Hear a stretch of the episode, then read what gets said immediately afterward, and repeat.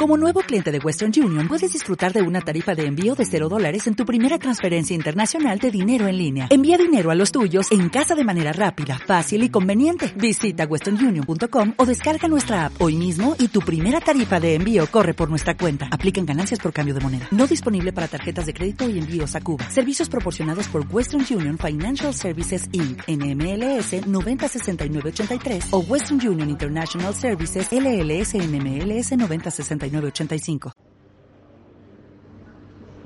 por fin llegó la lluvia en el Principado de Mónaco.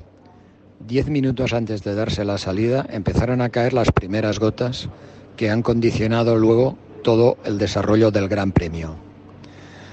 Los equipos han montado las gomas de lluvia extrema y han dado una primera vuelta detrás del safety car, pero el diluvio que en aquel momento caía sobre el Principado ha obligado a todos los pilotos a volver a, boxes y a esperar a que amainase el temporal.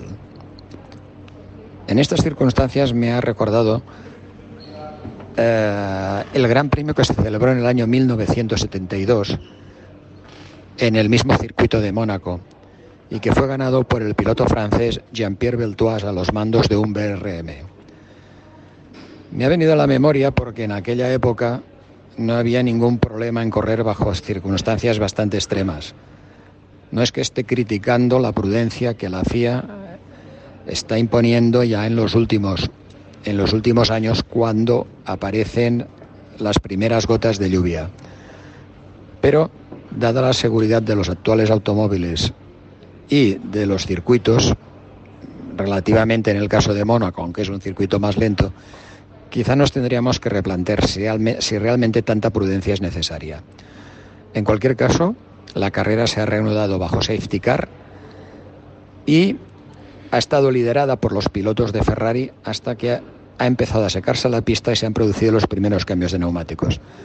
Ferrari ha errado la estrategia de un modo clamoroso, haciendo entrar a sus pilotos después de los pilotos de Red Bull, con lo cual cuando han aparecido en la pista habían perdido el liderato y se encontraban en segunda posición Sainz y en cuarta Leclerc.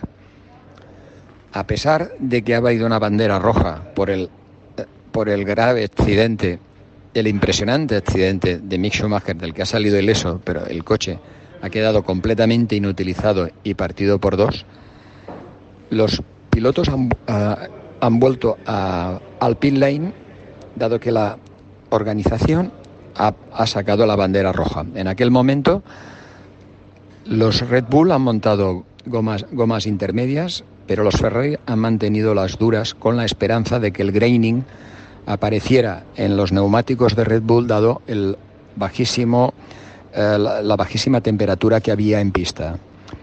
Efectivamente, eh, en las últimas vueltas los de Red Bull han empezado a sufrir el graining pero en este circuito de Mónaco es prácticamente imposible adelantar, con lo cual, eh, además, con lo cual para los Ferrari ha sido imposible mejorar sus posiciones, además teniendo en cuenta que cuando los coches han reanudado la carrera, faltaban solo 35 minutos para finalizarla.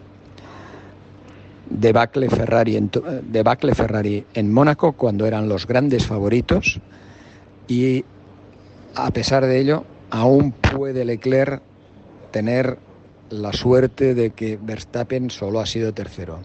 Una gran decepción por el monegasco, que así lo manifestaba por radio.